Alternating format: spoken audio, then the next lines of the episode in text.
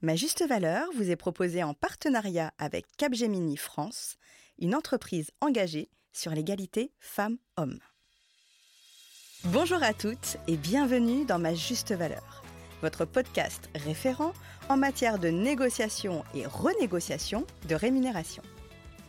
Je suis Insa Felassini, juriste dans le secteur financier, fondatrice de l'association Lean In France et la créatrice de ce podcast.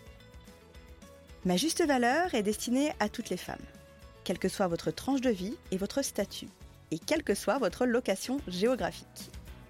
Son objectif est de vous aider à développer votre confiance en vous, et cela passe par vous apprendre à déterminer votre juste valeur sur le marché du travail, l'assumer auprès de votre hiérarchie, des recruteurs ou de vos clients, pour ensuite être en mesure de la défendre efficacement.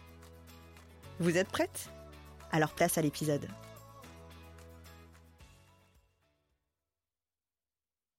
Déterminez ce que vous voulez.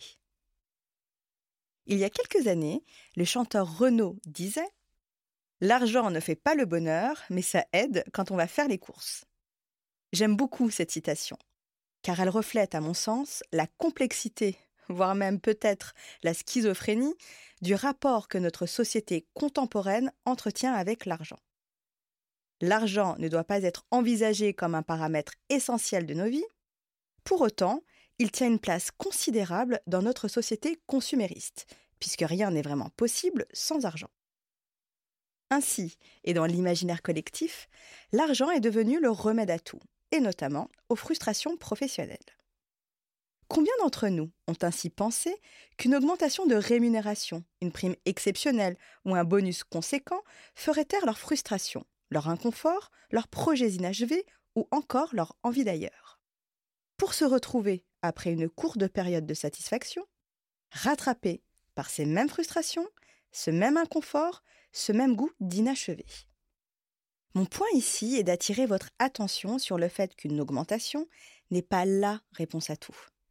Et à dire vrai, il n'y a pas une réponse, mais autant de réponses que d'individualité et de parcours de vie. Il est donc très important avant d'entamer un projet de négociation ou de renégociation de rémunération, de se poser les bonnes questions et surtout d'être honnête avec soi-même. Qu'est-ce que moi je veux? Et non ce que mon, ma partenaire, ma famille, mes enfants ou mes amis veulent de moi. Qu'est-ce que moi je veux? Et non ce que la société me souffle à travers les magazines ou encore les réseaux sociaux. Est-ce une formation? Pour me réorienter, changer d'emploi ou de catégorie de poste? Est-ce du temps? Pour pouvoir en dédier un peu plus à mon projet personnel, à ma famille, à ma passion? Est-ce qu'en réalité, mon statut n'est plus adapté à qui je suis ou qui je suis devenu Est-ce que je m'épanouirais plus si je passais de l'entrepreneuriat au salariat?